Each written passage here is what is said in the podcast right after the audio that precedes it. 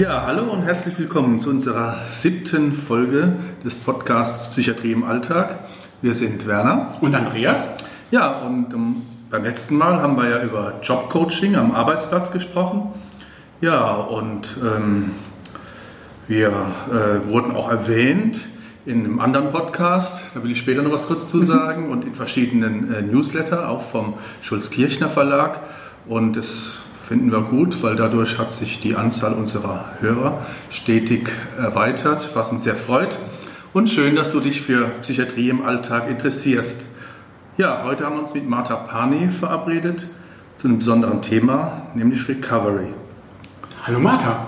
Hi. Hallo Werner. Hallo Andreas. Danke für die Einladung.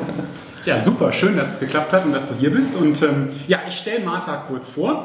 Und ähm, ja, das ist eigentlich eine ganz interessante Geschichte. Ich habe irgendwann selbst deinen Podcast entdeckt, Hoffnung hilft heilen. Oder zum Thema Recovery auf jeden Fall, den Recovery Podcast, so ist glaube ich eher der, die Kurzbezeichnung, der Recovery Podcast und ähm, war direkt begeistert, weil ich konnte mich selber über die Intervention Handeln gegen Trägheit sehr für dieses Recovery-Konzept erwärmen, aber da kommen wir ja gleich auch noch drauf. Und ich habe gesehen, du machst den Podcast seit Januar 2019. Aktuell ist es die 57. Folge. Ganz beeindruckt war ich letztes Jahr von deinem ja, Adventskalender. 24 Tage, jeden Tag eine Folge. Das war schon echt ein Mammutprojekt, glaube ich. jeden Tag eine Recovery-Geschichte. Auch sicherlich den Leuten zu verdanken, die diese Geschichten dann jeden Tag beigetragen haben. Ja, und ganz interessant war eigentlich, als ich den Podcast gefunden habe, war klar, du kommst aus Österreich und ich habe dann einen Vortrag gehalten auf einem Kongress in Bochum und dann hast du mich angesprochen und das war ein bisschen komisch, so ein bisschen dissonant, weil ich mich gefragt habe, wieso ist Martha aus Österreich auf diesem Kongress, es war jetzt auch kein Dollarkongress, mhm. ähm, auf einmal in Bochum. Und ähm, ja, ich war total begeistert, wir haben uns persönlich kennengelernt, wir haben uns direkt verabredet auf einen Kaffee, also sogar also nicht auf dem Kongress, sondern danach, haben ein bisschen gequatscht haben festgestellt, dass wir mit dem Recovery-Thema doch ähm, eine große Nähe haben und ähm, haben dann gesagt, ja, wir machen einen Podcast zu Handeln gegen Trägheit bei dir. Und ich hatte dann die Idee, dass wir so gesagt haben, na, wenn wir darüber sprechen, kannst du doch einfach mal an einem Seminar mit mir zusammen mitwirken und dann machst du in dem Handeln gegen Trägheit Seminar so als Co-Referentin ähm, den Recovery-Teil. Und so haben wir es gemacht. Und ähm, dadurch haben wir uns kennengelernt. Und man muss dazu sagen, du bist, und das ist auch die Auflösung, was macht eine österreichische Ergotherapeutin auf einem mittelprächtig interessanten Kongress in Bochum. Ähm, ja, du bist mittlerweile ins Ruhrgebiet gezogen, arbeitest hier als Ergotherapeutin in der Lehre. Und ähm, ja, ich würde sagen, normalerweise würde ich hier Stopp machen, aber das wäre ein bisschen zu leicht. Normalerweise würde man auch nicht das Alter des Gegenübers unbedingt ins Felde führen, aber ich habe mal geguckt. Du hast dich ja selber in deinem Blog geoutet, du bist so Mitte 30 und hast dieses Jahr so, ja, so deine 20-jährige persönliche ja, ich sag mal, Recovery-Geschichte gefeiert oder zumindest ähm, hat es sich gejährt. Es ist ein 20-jähriges und deswegen macht es Sinn, auch so das Alter durchaus zu sagen. Also, das heißt, du bist sehr erfahren, du bringst sehr viel Expertise zu dem Thema ein, weil du eigentlich ja seit dem 15. Lebensjahr selber auf einer Recovery-Geschichte, ja, ich sag mal, unterwegs bist. So. Genau. Und ähm, jetzt haben wir schon so ein bisschen neugierig gemacht, glaube ich, und für die, die zuhören und jetzt immer dieses komische Wort hören und sich auch schon beim Titel gewundert haben und trotzdem nicht abgeschaltet haben, was ist denn aus deiner Sicht Recovery? Ja, das ist jetzt natürlich eine schöne Frage zum Einstieg, weil das gar nicht so leicht zu erklären ist. Ich habe immer so das Gefühl, es ist so ein bisschen wie Ergotherapie erklären. Mhm. Versuche das mal in drei Sätzen, so dass man ungefähr wirklich die Essenz einfängt, aber ich versuche es mal. Prinzipiell ist Recovery ein englisches Wort, ein englischer Begriff und bedeutet so viel wie Genesung oder Wiederherstellung und bezeichnet den Genesungsweg von einem Menschen von einer psychischen Erkrankung. Und gleichzeitig, da wird es auch wieder so ein bisschen ähm, komplex, ist Recovery aber auch ein Begriff, der ähm, eine Haltung im psychosozialen System, also für, für Fachpersonen darstellt. Also es gibt ein Recovery-Konzept und das ist einfach eine bestimmte Art, wie man psychosoziale Dienstleistungen plant und ausführt, unterstützt. Ähm, und das wird auch Recovery genannt. Unser Grundgedanke von Recovery ist auf jeden Fall, dass Genesung jederzeit möglich ist, ähm, auch bei schweren und chronischen Erkrankungen. Und Genesung muss aber im Sinne von Recovery nicht unbedingt bedeuten, dass es gar keine Symptome mehr gibt, sondern es kann eben auch so sein, dass man einfach trotz Symptomen einen Weg gefunden hat, wie man gut damit umgeht und wie man einfach für sich ein gutes und bedeutungsvolles Leben lebt. Also im Prinzip geht es einfach sehr viel um Lebensqualität, was so auch ein, ein großer Schwerpunkt ist, dass es eben nicht immer um Symptomminderung geht, sondern wirklich um Lebensqualität. Und da zeigt sich so ein bisschen, dass das Bild, das wir von Gesundheit haben, da manchmal so, es ganz spannend sein kann, das ein bisschen zu hinterfragen, weil Lebensqualität eben nicht bedeuten muss, ich habe überhaupt keine Symptome mehr, mit denen ich in irgendeiner Form zu tun habe, sondern dass es viel mehr ausmacht eigentlich, was für Strategien habe ich gefunden, um in meinem Alltag gut zurechtzukommen und was für einen Sinn habe ich in meinem Leben gefunden. Und so prinzipiell kann man sagen, dass Recovery, ähm, es kann auch ein Ziel sein, es kann auch sein, dass man wirklich sagt, okay, ich bin irgendwann symptomfrei und ich habe so für mein Gefühl, ich bin recovered, also ich habe das hinter mir gelassen.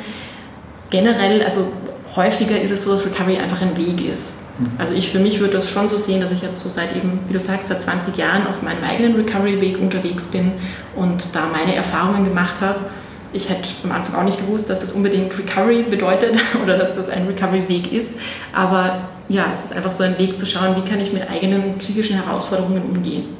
Ich habe gar nicht getraut, dich zu unterbrechen, weil es ist ja so schwierig, das zu beschreiben. Und ähm, von daher war das ähm, ähm, eine tolle Zusammenfassung. Wir haben ja noch ein paar Minuten Zeit zu vertiefen. Aber du wolltest, glaube ich, eine Frage ansetzen. Ja, mich interessiert. Ich will immer so ein bisschen in die Tiefe gehen. Ich bin das erste Mal auf diesen Recovery ähm, Begriff gestoßen, als ich ganz früh mal recherchiert habe und das Handeln gegen Trägheit, Action over Inertia, entdeckt habe in dieser, in dieser kanadischen Version. Und die beziehen sich auf ein Recovery-Konzept von einer gewissen Patricia Deegan. Patricia Deegan, das habe ich damals ein bisschen verfolgt und gelesen, weil ich wollte schon wissen, was ich da übersetze und womit es zusammenhängt und was so die, die Hintergründe sind.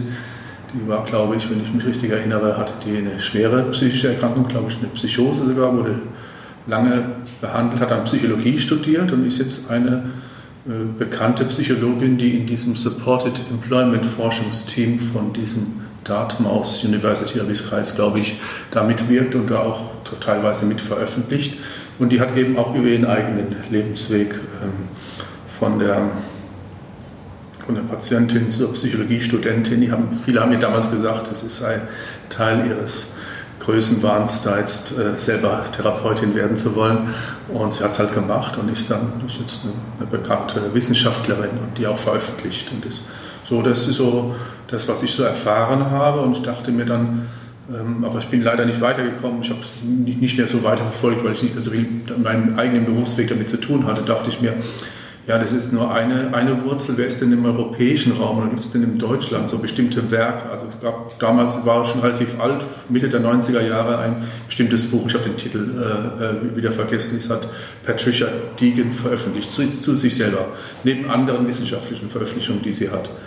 Was sind denn so in Deutschland so wichtige Werke oder Vertreter oder so? Würde mich wirklich mal interessieren. Oder in Europa? Das ist eine gute Frage. Also ich bin tatsächlich auch also ein großer Fan von Patricia Liegen, die einfach eine der Vorreiterinnen war okay. in, dieser, in dieser Rolle. Mm, also in Europa fällt mir jetzt ein die Anhild Lauweng, okay. die auch ähm, ein Buch geschrieben hat, mhm. das ich sehr empfehlen kann, gerade wenn es auch um das Thema Psychosen und Schizophrenie geht.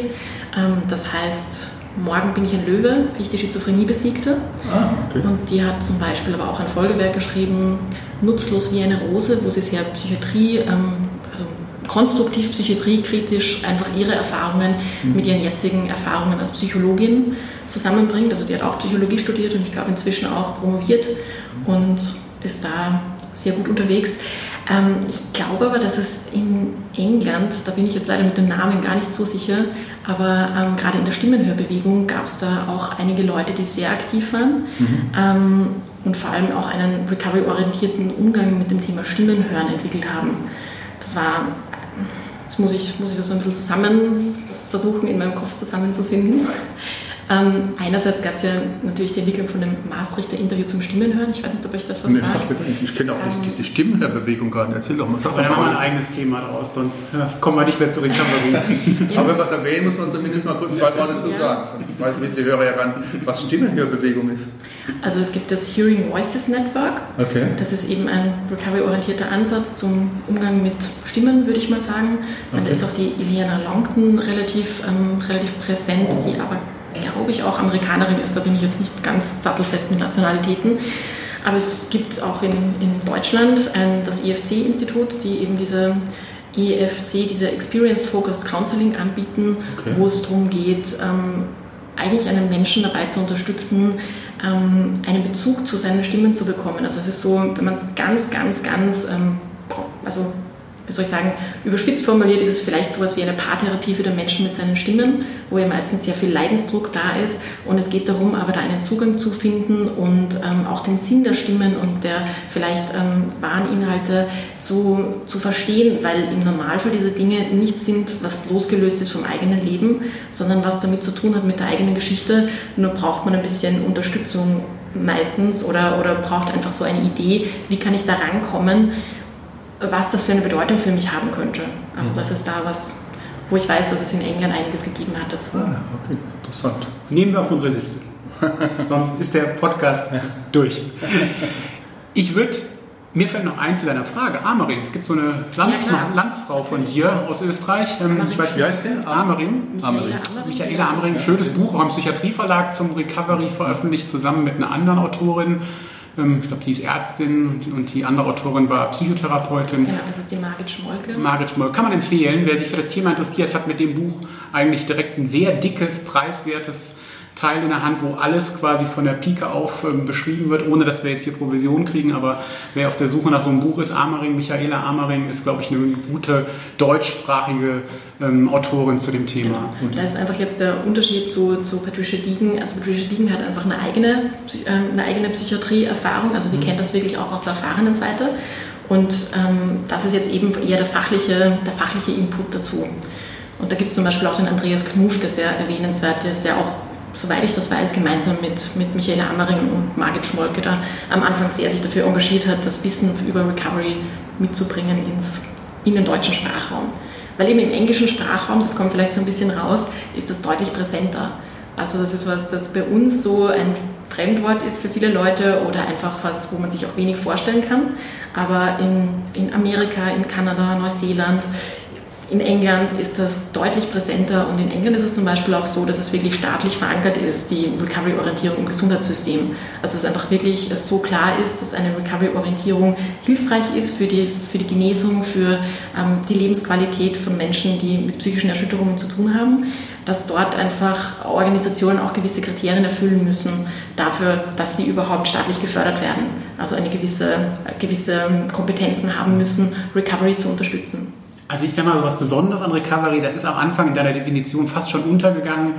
Ich fasse das mal so einfach nochmal kurz zusammen, ist, das Ziel ist nicht mehr gesund werden oder Gesundheit, sondern das Ziel ist eher, ein, sag mal, selbstbestimmtes, zufriedenstellendes Leben zu führen.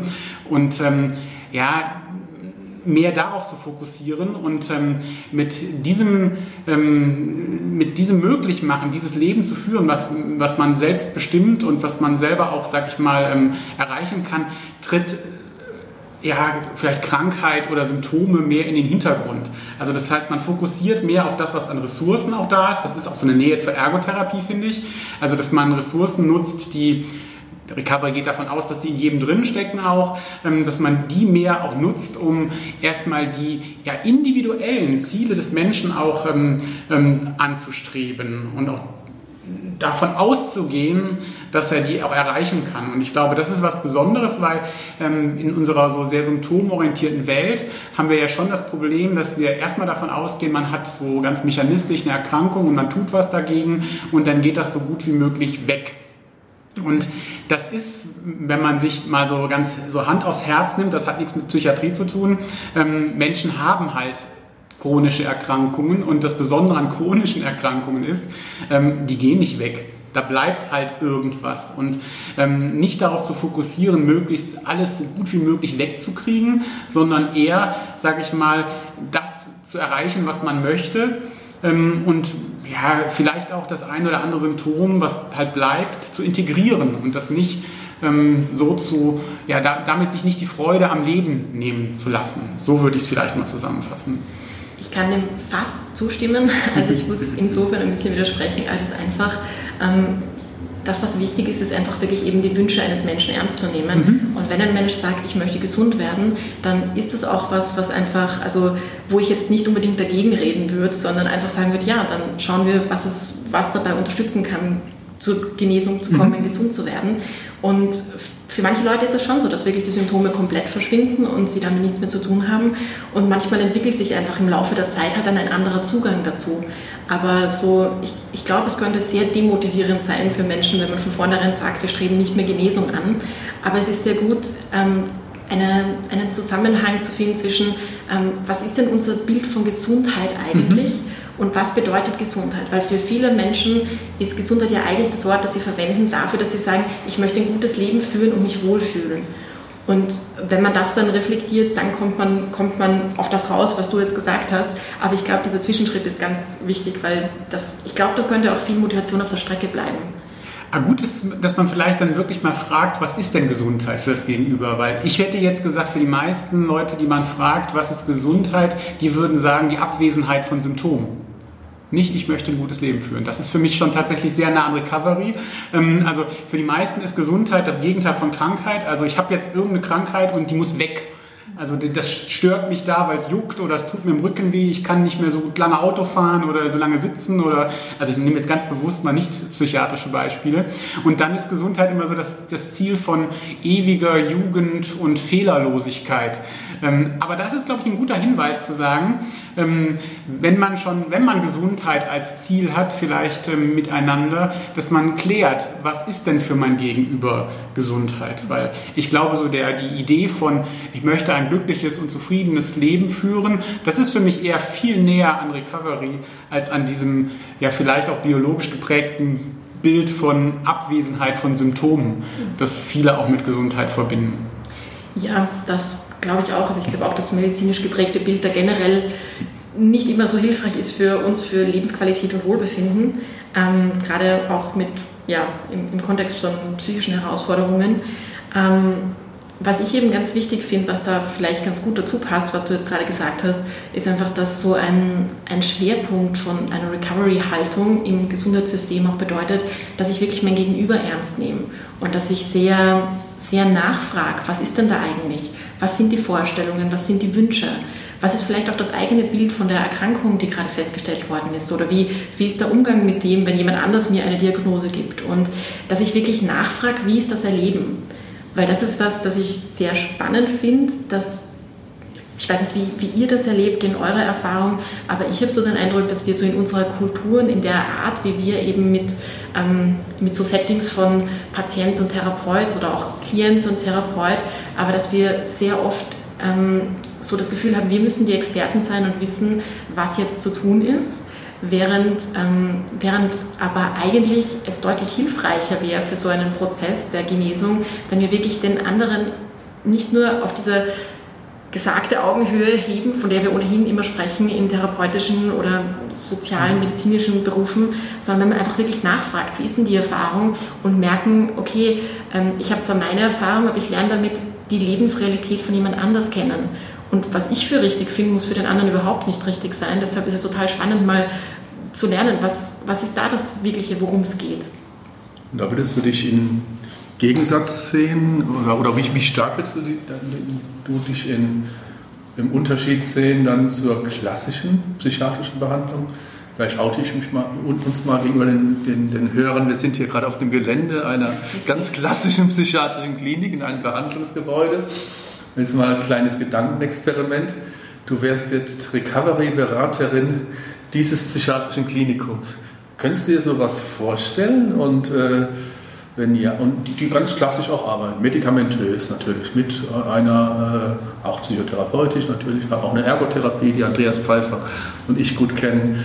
Und ähm, ja, eine ganz typische große psychiatrische Einrichtung, die klassisch arbeitet, aber auch auf der Höhe der Zeit arbeiten will. Und vielleicht kommt die auch mal auf die Idee zu sagen, ja, Recovery ist auch für dieses große psychiatrische Klinikum ein wichtiges Thema. Und dann nehmen die Kontakt zu dir auf.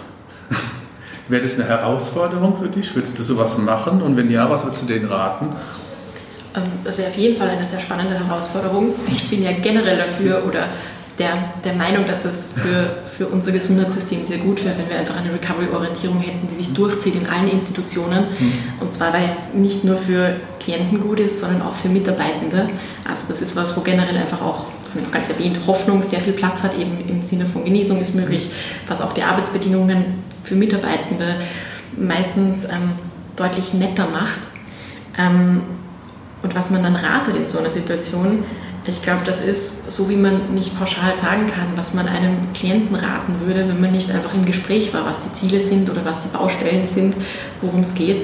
Ich glaube nicht, dass man das hier so generell sagen könnte. Aber, ja, aber sag mal so, was, was wären so Ansatzpunkte? Kannst, würdest du dir vorstellen, würdest du sowas annehmen auch? Weil, oder würdest du dann Weiterbildungen machen für Ärzte oder würdest du es machen, wenn die dann deine Weiterbildung besuchen würden zum Thema Recovery? Oder würdest du auf Stationen gehen und dann äh, vielleicht ähm, dich an den Behandlungen beteiligen oder so? Wie könnte man, oder könntest du dir da so Schnittstellen vorstellen zwischen klassischer Psychiatrie und dem Recovery-Ansatz? Weil wenn ich dich richtig verstanden habe, ist es ja, glaube ich, gerade in so fortschrittlicheren Versorgungseinrichtungen im angloamerikanischen Raum so, dass die sich ja auch an bestimmten Recovery-Kriterien orientieren müssen. Ja, also es ist überhaupt kein, kein Widerspruch zu einer quasi psychiatrischen Institution, jetzt so wie dieses Krankenhaus. Mhm. Ähm, es geht einfach nur darum, wie wird gearbeitet. Also es ist nicht das Setting, das unbedingt ausschlaggebend ist, sondern die Frage, wie arbeite ich und mit welcher Haltung begegne ich Menschen. Also auch zum Beispiel Medikamente ist nichts, was, was irgendwie Recovery entgegenspricht, sondern mhm. einfach nur ein selbstverantwortlicher Umgang mit Medikamenten ist wichtig. Also wenn ich jetzt als Patient von meinem Arzt einfach Medikamente verschrieben bekomme, der erklärt mir nicht wirklich, wofür das ist und ich bin gerade in einer Krise und vielleicht auch als Patient in einer Institution, wo ich gerade unsicher bin, es ist eine neue Umgebung, ich habe jetzt nicht die Ressourcen großartig nachzufragen oder das auszuhandeln, dann ist das jetzt kein besonders recovery-orientierter Umgang damit, weil ich eigentlich als Patient oder als Klient dann nicht unbedingt so in einer Entscheidungsposition bin und nicht das Gefühl habe, ich kann mitbestimmen in vielen Situationen. Wenn aber da sich jemand Zeit nimmt als Arzt und mir erklärt, okay, es gibt jetzt folgende Möglichkeiten für die Therapie, dass diese Therapie hat folgende Risiken und folgende Erfolgsmöglichkeiten. Die andere Variante wäre folgendes, mit diesen Möglichkeiten, aber auch mit diesen Risiken. Und ich kann aus meiner Expertise vielleicht Folgendes empfehlen, aber wichtig ist, dass es in ihr Leben passt. Dann ist es ein komplett anderer Zugang, obwohl es noch immer das System ist, wo ich mitunter auch medikamentöse Unterstützung bekomme, was ja in vielen Situationen auch sehr hilfreich sein kann. Aber ich werde trotzdem als Mensch wahrgenommen, ich werde ernst genommen mit meinen Wünschen und ich habe das Gefühl, ich kann selber was beitragen. Also, also ich glaube, was ganz schön deutlich geworden ist, deswegen erwähne ich es nochmal, damit es nicht untergeht. Recovery ist vielleicht einerseits sowas wie ein, ein persönliches Ziel, wenn man eine Erkrankung hat, aber es ist auch eine Haltung. Und das, was ihr jetzt angesprochen habt, ist tatsächlich sowas, dass man den, das ist ja auch für unsere Zuhörer, die vielleicht in so einer ähm, Versorgungsrolle arbeiten, ähm, ein interessanter Ansatz zu sagen, dass man als, als Anbieter einer psychiatrischen Dienstleistung eine Recovery-Haltung haben kann. Und dazu gehört zum Beispiel sowas wie, dass man jetzt nicht nur ähm, vielleicht theoretisch den anderen auf Augenhöhe begegnet, sondern dass man auch wirklich sich für ihn vielleicht interessiert, dass man ihm aufklärt, dass man ihm letztendlich vielleicht oder ihr die Entscheidungen äh, überlässt, aber dafür gut informiert, was, ähm, auch, dass man eine Grundlage hat für, für, für eine Entscheidung zu treffen, äh, dass man den, das Gegenüber ernst nimmt. Ich glaube, Hoffnung hattest du eben auch mal so nebenbei erwähnt, dass man auch Hoffnung durchaus ja, vermittelt, dass man sagt, es gibt immer einen Weg.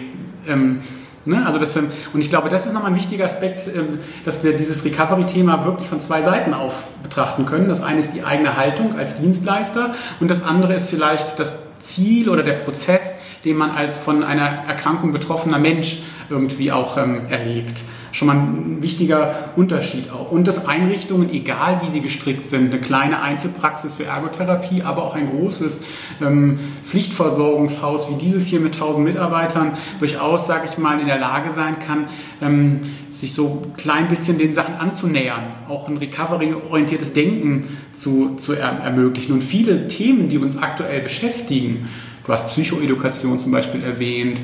Ärzte beschäftigt sowas wie Shared Decision Making. Das ist so ein Prozess, den du beschrieben hast. Ergotherapeutinnen sind schon immer auf dem, schon sehr klientenzentriert unterwegs. Das sind schon so Teile, die alle so andocken, auch Empowerment dockt da an. Also viele Dinge, die uns in der psychiatrischen Versorgung beschäftigen, haben auch einen direkten Bezug zum Recovery-Thema. Ja, also ich muss auch ehrlich sagen, ich finde jetzt nicht, dass Recovery sowas super außergewöhnliches, fancy, irgendwas ist, das man sonst nirgends hat, sondern es ist einfach ein Konzept, das eben viel viel zusammenfasst von dem, was eigentlich auch total logisch wäre, wenn einfach ein Mensch gerade in der Krise ist. Und wenn jemand ähm, psychiatrische Unterstützung sucht, dann ist das einfach im Normalfall ein Mensch, der gerade irgendwelche Schwierigkeiten in seinem Leben erlebt und deshalb Unterstützung benötigt. Und dann sind wichtige Dinge eben ganz, ganz basale, logische Sachen. Wie, wie möchte ich, dass man mir begegnen wird, wenn ich gerade in der Krise bin? Mhm. Ich möchte ernst genommen werden, ich möchte, dass man mich wahrnimmt, ich brauche soziale Sicherheit, also ich brauche auch Sicherheit im finanziellen Sinne, ich brauche, dass ich versorgt bin dafür, dass ich mich überhaupt um diese Sachen kümmern kann. Im Idealfall unterstützt mich jemand dabei, dass ich irgendwie eine Bedeutung finde in dem, was ich da gerade erlebe, dass ich das für mich in mein Lebenskonzept einordnen kann, dass ich mich, ähm, dass ich mich organisieren kann in der neuen Situation, dass ich Strategien für mich finde. Also es sind eigentlich ganz, ganz basale, normale Sachen. Das ist nichts, nichts Ausgefallenes. Und, ähm, und trotzdem glaube ich, dass wir gerade in, in der Art, wie wir, wie wir kulturell umgehen mit Menschen, die Erkrankungen haben und gerade dann auch noch die psychische Erkrankungen haben, dass wir da einfach ein bisschen Potenzial hätten, noch, ähm, noch einfach unseren Zugang zu überdenken, weil wir oft so ein Gefühl von ähm, durchaus wohlwollenden, aber trotzdem bevormunden praktizieren. Mhm. Und das ist was, das so alt eingesessen ist, dass es, glaube ich, oft gar nicht so ins Auge springt, was auch die große Herausforderung ist. Und auf der anderen Seite auch die riesige Chance für jeden, der sich mit dem Thema auseinandersetzt, weil das auch bedeutet, dass ich einfach über mein Menschenbild nachdenke, über das, wie ich Genesungspotenzial sehe, wie, wie erlebe ich einen Menschen in der Welt, was traue ich einem Menschen zu, ähm, wie, wie gehe ich mit Krisen um, wie, wie bin ich mir selbst gegenüber auch in schwierigen Situationen, weil das sich natürlich dann widerspiegelt. Also mit wie, wie gut kann ich zulassen, dass jemand anders total verzweifelt ist und kann zum Beispiel einfach Verzweiflung einfach ein Stück weit aushalten und mittragen und da sein und trotzdem eine Hoffnung halten dafür, dass es irgendwann besser werden kann. Also einfach, es sind wirklich ganz, ganz normale Dinge, die da drinnen stecken in diesem Recovery-Konzept und ist halt einfach Wissen, das zusammengesammelt zusammengesammelt ist aus der, aus der betroffenen Bewegung. Also es ist ja auch aus der betroffenen Bewegung entstanden, mhm. weil einfach Menschen gesagt haben, also wir haben jetzt zwar die Diagnose bekommen, dass wir unheilbar krank sind, aber wir erleben das nicht so und wir sehen, dass ein gutes Leben möglich ist und das muss auch im medizinischen System mit einbezogen werden. Und aus dem heraus hat sich einfach sehr viel Wissen inzwischen gesammelt. Und ähm, weil du gefragt hast vorhin eben auch mit, wie das, wie das in Institutionen, was man dann zum Beispiel dann machen könnte oder was ich dann machen würde, ist zum Beispiel eine sehr gute Sache, die auch frei verfügbar im Internet ist für jeden, den das interessiert, dass es Schulungsunterlagen gibt, die heißen Recovery praktisch. Und da wird in sechs Modulen ähm, eine Recovery-Haltung vermittelt. Also es gibt eine Auseinandersetzung mit verschiedenen Übungen, ähm, mit verschiedenen Texten, auch weiteren Leseempfehlungen, wo man, wo man als Fachperson oder kann man auch als Betroffener oder als Angehöriger machen, aber wo man sich damit auseinandersetzt, okay, was bedeutet Recovery? Was brauche ich dafür, dass ich auch recovery-orientiert arbeiten kann? Wie kann ich zum Beispiel Selbststeuerung, ähm, Selbstermächtigung fördern? Wie kann ich mich als Person einbringen und wirklich recovery-orientiert als Person arbeiten? Solche Sachen, die da einfach wirklich wichtig sind, auch wie gehe ich mit Krisen um zum Beispiel und die findet man, ähm, also ich kann euch gerne einen Link Ich glaube, geben. Hoffnung hilft heilen. Du hast eine sehr schöne Internetseite. Ja. Da gibt es einen Link. Da gibt es da gibt's eine ganz tolle Links- und Büchersammlung. Also ich glaube, wenn, wenn man Quellen zu Recovery sucht, kann man idealerweise wirklich auf deine Internetseite gehen, Hoffnung hilft heilen. Und da gibt es irgendwie Links oder Material und da findet man ganz tolle Dinge. Findet man auch das Buch von Amering, habe ich gestern gesehen. Ähm, also, das, ähm, also da hat man, glaube ich, einen guten Start Punkt für alles, was man mit Recovery an, an weiterführenden Dingen oder zum Start benötigt an Werkzeug. Das stimmt, da gibt es auf jeden Fall inzwischen eine ganz gute Sammlung. Und ähm, auch wenn du da eben so, so milde warst mit uns als, als hier, als, als, als Institution, ich glaube auch, dass wir das alles tun. Aber was mir zum Beispiel immer sehr, was, was, was ich mal so vermisse, ist, ich glaube, je größer die Institution wird, je geringer ähm, geht man auf das Individuum ein. Das heißt, ähm, Institutionen sind immer bestrebt, um sich selber zu organisieren, ähm, möglichst ähm, ja, individuelle Besonderheiten idealerweise gar nicht zu, zu, berücksichtigen, weil das das einfach nur alles schwieriger macht. Und ich glaube, das stört den Ablauf, ganz genau. Und ich glaube, das, das passt nicht gut zu Recovery. Also man muss Institutionen schon auch dafür sensibilisieren. Jeder Mensch ist anders und dass man auch, dass man das nicht, weil man den Ablauf nicht stören will, möglichst vermeidet, auf die individuellen Wünsche und Bedürfnisse zu gucken, sondern auch wirklich ähm, sich in so einer Recovery-Haltung auch darauf einlassen muss, individuelle Lösungen zu finden und nicht mehr so einen ganz einfachen Ablauf zu haben. So eine Tagesklinik zum Beispiel, wo wir jetzt gerade hier auch drin sitzen, früher war das eine, so ein Musterbeispiel, da hat man vielleicht 30 Patienten, das sind zwei oder drei Gruppen, die werden eingeteilt und die machen die ganze Woche das gleiche Zeugs. Ja, also versetzt, weil das super organisiert ist, ne, aber was Individuelles ist da kaum drin zu spüren. Und ich glaube, wenn man eine recovery-orientierte Haltung hat, geht es mehr darüber, auch auf das Gegenüber zu gucken. Was sind dessen Wünsche, Bedürfnisse, Ziele? Was sind denn vielleicht auch geeignete Therapieinterventionen? Ähm, oder was kann man einfach auch lassen? Ja, ja. Dafür macht es auch tatsächlich wieder Sinn, mit Menschen zu sprechen, die das ja. gerade erlebt haben, die wirklich Klienten waren dann in der Tagesklinik zum Beispiel und dann zu fragen, was würdet ihr euch jetzt, was würdet ihr euch wünschen, was habt ihr gut erlebt oder auch vielleicht einfach Wahlmöglichkeiten vorschlagen, wenn es schwierig ist zu wissen, okay, was, was will ich gerade, weil das ist oft auch eine ziemlich große Frage, die gar nicht so leicht zu beantworten ist. Also auch dafür braucht es oft ein bisschen Vorbereitung, dass man das und Unterstützung, dass man das entscheiden kann. Aber prinzipiell ist das, was du angesprochen hast, auch ein wirklich wichtiger Punkt und ich habe so in Erinnerung, dass ihr das in der, ich glaube in der vorletzten Folge habt ihr über Steb und über Betreuung zu Hause genau. gesprochen. Mhm. Ja, das bleibt mir auch dazu eben. Ja. Und, und da hatte ich nämlich auch, ähm, habe ich das sehr schön gefunden, wie dann auch die, die zwei Herren, die da zu Gast waren, ja. ähm, erzählt haben, dass sich das Setting so verändert hat, dadurch, dass die Betreuung zu Hause stattfindet, ja. dass auf einmal irgendwie nicht mehr, nicht mehr dieses Machtverhältnis so klar war von, ähm, Sie sind hier in unserer Klinik und hier herrschen folgende Regeln, sondern dass auf einmal klar war, okay, wir sind jetzt bei jemand anders zu Hause, der kann uns auch rausschmeißen, wir sind jetzt eigentlich zu Gast hier, wir lernen da ganz viel darüber und wir passen uns an. Weil es ist eigentlich schon ein bisschen schräg, dass wir immer von Menschen, die in akuten Krisensituationen sind, erwarten, dass sie sich in ein sehr strenges und mhm. rigides System einpassen, das vielleicht überhaupt nicht mit ihren Bedürfnissen oder Ängsten zusammengeht. Also da gibt es auf jeden Fall ein ganz großes Potenzial und ja, das eigentlich müsste Recovery deutlich individueller angelegt werden. Aber ich glaube trotzdem, dass es auch in Kliniken, auch in großen Organisationen ja. diese Möglichkeiten gibt. Es braucht halt einfach nur tatsächlich wahrscheinlich einen längeren Weg des Umdenkens und des Neuorganisierens. Die, die brauchen ja auch Rahmen, die können, die können ja sowas machen. Aus diesem, aus diesem Klinikum ist ja zum Beispiel dieser, äh, dieser Home Treatment Ansatz, den du da vor zwei, zwei äh, Podcast-Folgen gehört hast mit, dem, mit äh, Philipp Götz und Thomas Henke. Ja, ja klar, ich habe auch gedacht, es könnte eine große Nähe auch gerade zu solchen Ansätzen haben, wo wir, ähm, ja, wo wir einfach uns mehr in die Lebenswelt, in die individuelle Lebenswelt eines Menschen bewegen und dann die Abläufe von dort aus bestimmt werden, als von der klassischen quadratisch praktisch guten Einrichtung. Aber ich wollte noch was, was, was fragen, was jetzt auch so ein bisschen damit zusammenhängt.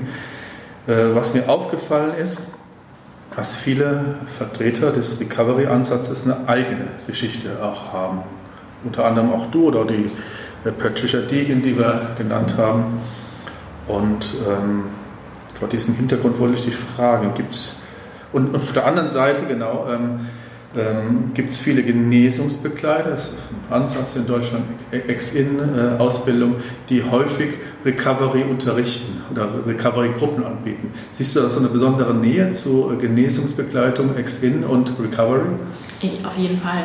Also ich glaube, Ex-In ist auch was, also Genesungsbegleiter sind ja im Idealfall auch mm, Menschen, die einfach dadurch, dass sie ja eine eigene Krankheitserfahrung haben und gelernt haben, wie sie von dieser Ich-Erfahrung, also ein Wir-Wissen extrahieren können, also wie sie quasi schauen können, okay, wie kann ich das übertragen, so dass ich andere Menschen unterstützen kann auf ihrem Prozess.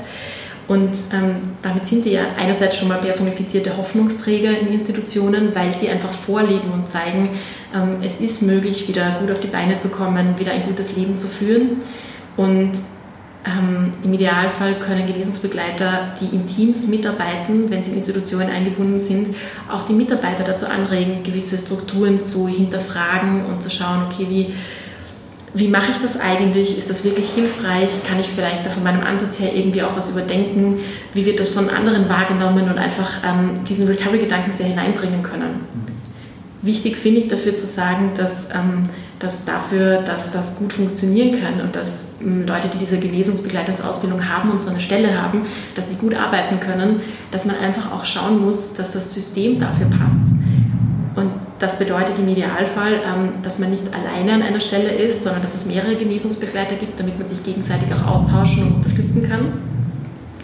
Es heißt aber auch, dass, dass im Idealfall gearbeitet wird mit dem Team, bevor ein Genesungsbegleiter reinkommt und diesen Prozess auch zum Beispiel mit Supervision begleitet wird, weil oft da irgendwelche Ideen auch damit zusammenhängen oder dass das einfach ähm, auch für, für Fachpersonen manchmal schwierig ist, wenn auf einmal jemand mit ihnen im Team arbeitet, der eine eigene Krankheitserfahrung hat.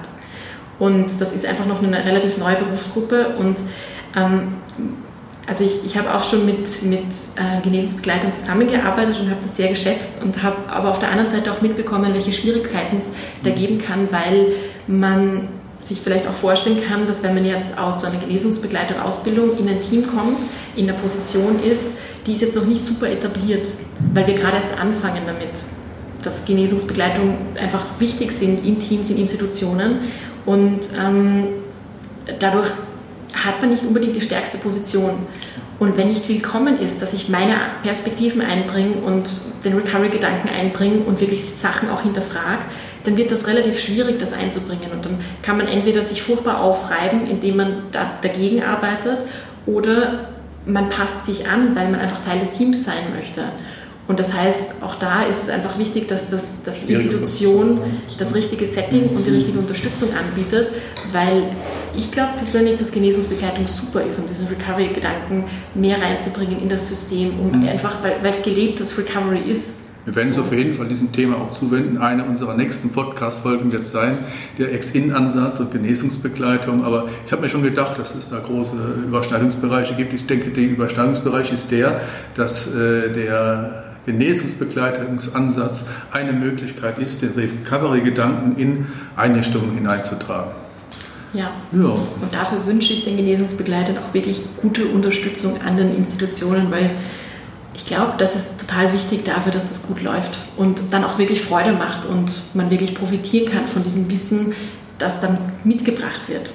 Ja, hoffen wir, dass einige Entscheidungsträger oder Kollegen oder Profis deine Worte hören. Ich kann das nur unterstreichen wir, als wir sozusagen in so einer Einrichtung gearbeitet haben, fanden das auch immer gut, hatten auch schon damals erste Vorarbeiten geleistet, dass Genesungsbegleitung in so Einrichtungen möglich wird. Da wolltest du noch was ganz Wichtiges sagen? Ich, wollte, ich weiß, wir müssen schon langsam auch schon zum Ende kommen wahrscheinlich. Mhm. Aber was ich noch sagen möchte dazu ist, dass ich persönlich glaube, dass es gut wäre, wenn Institutionen sich auch mit ihrer Kultur ähm, beschäftigen würden, in, dieser, in der Hinsicht, dass auch einfach man ganz realistisch sagen muss, also ich bin jetzt kein Einzelfall als Fachperson mit eigener Geschichte und gleichzeitig ist es aber oft so, dass es dann sehr schwierig ist, über, über eigene Betroffenheit in irgendeiner Form, eigene Verletzlichkeit zu sprechen, weil irgendwie so von Fachpersonen oft erwartet wird, dass sie das gar nicht haben selber, wenn sie im psychosozialen Bereich arbeiten und dass man das gar nicht mitbekommen darf, selbst wenn sie mit irgendwelchen Schwierigkeiten zu tun haben. Und das lässt auch ganz viel Erfahrungswissen liegen.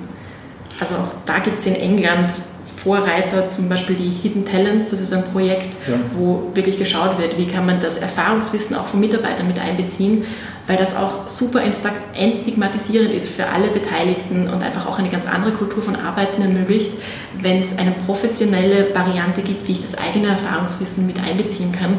Und es ist eigentlich ein wirklicher Gewinn für eine Institution, wenn da eine Kultur entwickelt wird. Ja, da bist du ein Beispiel für, du bist Pionierin, du hast hast eine eigene Psychiatrieerfahrung, hast einen Therapieberuf erlernt. Vielleicht äh, muss man an der Stelle auch sagen, an die, ich bin selber Leiter einer Reha-Einrichtungen, da ist es relativ schwer, muss ich sagen, gegenüber dem Kostenträger äh, deutlich zu machen, wenn jemand in den Therapieberuf möchte.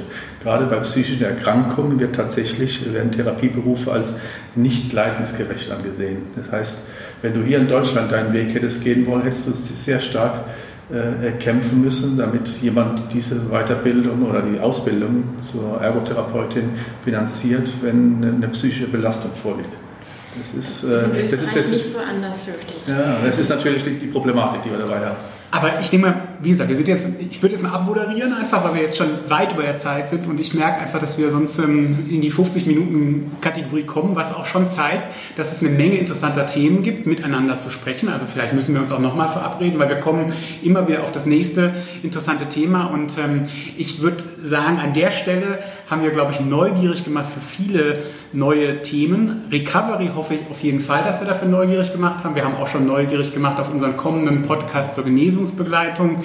Eine du der, hast noch mal einer der weiteren Podcasts. Einer der, der weiteren Podcasts, genau. Du hast nochmal neugierig gemacht für das Potenzial, das vielleicht auch schon in den Mitarbeitern schlummert. Das hat eine gewisse Logik, weil wenn 30 Prozent aller EU-Bürger im Laufe ihres Lebens eine psychiatrisch behandlungsbedürftige Erkrankung haben, dann dürfen wir auch vermuten, dass 30 Prozent aller Mitarbeiter in psychiatrischen Versorgungseinrichtungen als EU-Bürger auch dazugehören. Also das war nochmal so ein kleiner Hinweis, dass man da vielleicht ähm, noch Potenzial hat, was man auch heben kann an Erfahrung und an Möglichkeiten, wenn man eine andere Kultur entwickelt, damit offener umzugehen. Und ähm, ich glaube, das ist nochmal ein wichtiger Hinweis gewesen, auch von dir. Und ähm, du hast auch nochmal die ganz neugierig gemacht für die Gesellschaft der Stimmenhörer, auch ein interessantes Thema. Da müssen wir uns vielleicht mal einen Gesprächspartner suchen. Mir fällt spontan keiner ein. Vielleicht hört jemand zu und möchte sich melden. Ähm, ansonsten machen wir uns auf die Suche und finden bestimmt jemanden für einen Podcast. Und ähm, ganz herzlichen Dank an dich, Martha, dass du heute hier warst und ähm, wir so eine ganz kurzweilige, ähm, ja, ich sag mal jetzt schon 40 Minuten miteinander verbracht haben. Und ähm, ja. Ja, wenn du beim Danken bist, wollen wir uns noch ganz herzlich bedanken bei Michael Schiever und Robert Striso, die uns in ihrem Podcast Bückware erwähnt haben. Fand ich so spannend, dass ich mir auch gleich eine Folge angehört habe. Also, lieber Robert, lieber Michael, ich habe mir eure Folge ähm, zum Thema Rassismus in der Ergotherapie angehört. Das fand ich sehr vorurteilsfrei, sehr offen, sehr direkt und klar. Und ich habe noch die ein oder andere Idee zur Vertiefung. Vielleicht kommen wir damals ins Gespräch. Ja. ja. Herzlichen Dank. Und wir hoffen, dass wir Anregungen gegeben haben, wie immer neugierig gemacht haben. Wir freuen uns, wenn ihr uns abonniert und wenn ihr vielleicht auch in etwa einem Monat in der nächsten Folge wieder mit dabei seid. Ähm, Werner und ich fahren am Sonntag nach Amsterdam zu Gesa Döringer oder Mögenburg, das müssen wir noch klären. Sie hat, glaube ich, zwei Namen. Döringer heißt jetzt. Döringer heißt jetzt, genau. Und ähm, sie hat einen ja, ähm, sehr interessanten Artikel gerade auch veröffentlicht und wir wollen mit ihr über ähm, ja, systemisch lösungsorientierte ähm, Therapie sprechen und das ist so ihr Steckenpferd und ich glaube, da ähm, macht es auch ähm, Sinn, wieder dabei zu sein. Vielen Dank. Okay, tschüss. Tschüss.